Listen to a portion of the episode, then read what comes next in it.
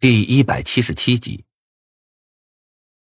听完张二谋说的话，审讯室里顿时陷入了沉默。张胖子抖了抖腮帮子：“你是说你之前去了小镇，在那里遇见了一个老太老僵尸，然后忽然间有个道士救了你，说是要你来这儿找无名当男主角拍一部电影？”张二谋点头，一副欣慰的表情。夸了张胖子一句：“不错，哎呀，你这小子看上去傻乎乎的，人话倒还是听得明白的。呃，怎么样？现在你懂了吧？”张胖子看了张二毛一眼，面色古怪：“张导演，你脑子没病吧？”张二毛一愣，随后破口大骂道：“ 你！”你才有病啊！你全家脑子都有病！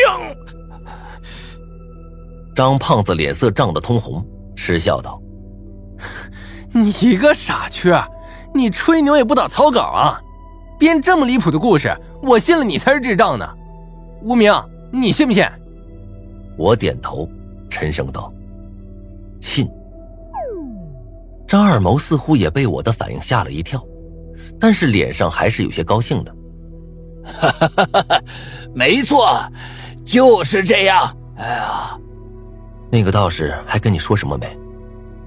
没了，他只是说让我安心把电影拍完，不然的话，剧组所有的人都会死。在那之后，我便再也没有见过他。好。那就没事了。委屈您先在这儿待两天。说罢，我站起身来，招呼张胖子走了出去。路上，我忍不住狂笑一声，心中也多了几分底气。虽然张二谋的话有些确实不能信，但是在关键的地方却并没有骗我。那个一开口便劝人自杀的少年，除了茅山小道士，还有谁？原来他早就来了，只不过是以一种我不知道的方式。张胖子见我这副模样，脸上流露出几分担忧之色。无名，你该不会真被那老油条给混过去了吧？我摇头，脸上的笑容也收敛了几分。没有，那老家伙在有些地方骗我们，这我知道。不过，这跟我有什么关系？虽然张二谋说的话只能信七分，因为这老家伙一直有意无意的逃避着一个问题，那就是吴清是杀人凶手这件事儿。不过就算是这样，我也大体猜到了剧组中的龌龊。首先，张二谋说他在小镇遇鬼这件事儿应该是真的，因为茅山小道士那副欠揍的模样，尤其是那家伙逢人便劝人自杀的习惯。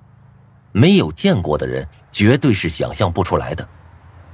这样一来，张二谋为什么会坚持要把这部电影拍下去的理由也就出现了。但是秦志远的死，就有些耐人寻味了。张二谋一直有意无意的说，那晚他曾经听过女人的哭声，其实就是想把秦志远的死往那个鬼老太身上引。不过林东贤却告诉过我。秦志远其实是被人毒死的。这件事儿，就算不是吴清做的，也绝对跟他脱不了关系。张二谋明显知道这件事儿，再加上他们两个的关系不清不楚，所以才会一直袒护吴清。但是林东贤不知道从哪里得到了这个消息，所以才一直逼迫张二谋，想要借此从张二谋手中获得利益，而这个代价。很可能便是这次电影的拍摄权。不过张二谋不甘心权力就这么被架空，所以两人一直在暗中博弈，一时间谁也没有分出胜负来。而就在这时，我却偏偏将遇见女鬼的事提了出来。对于剧组里会出现鬼这件事儿，张二谋心里隐隐有预料，却没有点破。而一旁的林东贤虽然未必信我。但是却趁机将此事大肆宣扬，直接在众人面前闹了起来。这一下恰好合了张二谋的意，他对众人宣布自己是杀人凶手，不过是为了借此脱离剧组罢了。凶手不是他，这点是毋庸置疑的，所以就算那些警察再怎么查，也根本找不出他杀人的证据。张二谋一走，林东贤便立马安分下来，再也绝口不提电影不拍的事儿。谁都没有想到，一直被认为是输家的张二谋才是笑到最后的人，而林东贤恐怕并不知道剧组的恐怖，现在还在沾沾自喜呢。想到这儿，我叹了一口气，不由得感叹起来：这里面的水。实在是太深了，将原本明朗的局面生生搅乱了开来。这个游戏的成功奖励只有四万人民币，也就意味着它的难度或许会有，但是绝对不会高到哪里去。至今我们班的人还没有出现死亡，就是最好的证明。本来如果按部就班拍下去的话，张二谋和林东贤齐心合作。那么剧组或许会出现危险，但是却绝对不会像现在这样乱成一锅粥。正是因为他们之间的利益纠葛，才会使得这个原本简单的游戏乱成一锅粥。不过现在，张二谋退局之后，只剩下林东贤一个人，那么事情便好办多了。最起码，我再也不用理会那些复杂的、令人作呕的人际关系。想到这一点，我松了口气，心情也好了很多。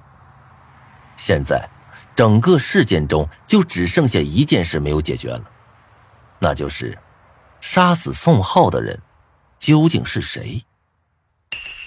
宋浩作为整件事中唯一一个没有和各方利益牵扯的人，却也是死的最早的一个人。首先，他并没有夹在林东贤和张二谋的夺权中。两者都没有理由除掉他，而且他只不过是一个普通的龙套演员而已，出场的戏份也不过是两分钟，剧组里的其他演员也没必要嫉妒他。贸然杀死他，除了把警察招来，我根本想不出还有其他的后果。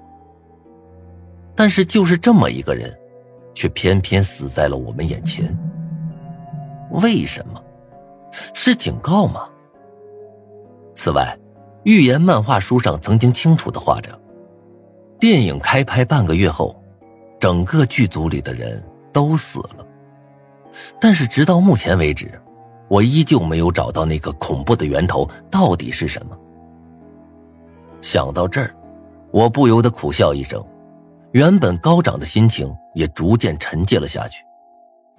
现在高兴，还是太早了些。诡计开拍第十天，这一日果然如我所料，在经过深思熟虑后，他还是不忍心看着这么好的电影和工作人员的努力付诸东流。尤其是现在杀人凶手已经自首了，那么他自然就要开始担负起责任，将电影拍完。对于这个决议，大家自然是提不起多少兴趣来。我们的任务规定的很清楚。是协助张二谋拍电影，而不是林东贤。而张二谋的剧组显然也对这个林东贤没多少好感，纷纷罢工，说不是张二谋导演，这部戏便不拍了。就算是刘亦菲，也没有第一时间表态，反而和经纪人搬出了这座学校，到市里住下了。看样子似乎是有几分离开剧组的意思。场面一时间陷入到尴尬的僵持中。就在这诡异的气氛中，一股风暴却在慢慢的酝酿着。轨迹开拍第十二天，这一天，林东贤再次找上了我，对我提出了个条件：只要我能把班里的人叫去拍戏，那么工资翻五倍，每人一天五千块；而我的片酬则足足翻了十倍，一天三万。这么优厚的条件，就连我也不由得为之动容。一天三万呢，比狼人给我开出的奖励还要优厚的多。而我那些同学之前也从未想过会有这般好事。大家嘴上虽然不说，但是林东贤的眼光却热切了很多。除了苏洛言他们几个有钱的少爷，不到一天的功夫，班里的同学便再次纷纷加入剧组。我犹豫了一下，也加入了。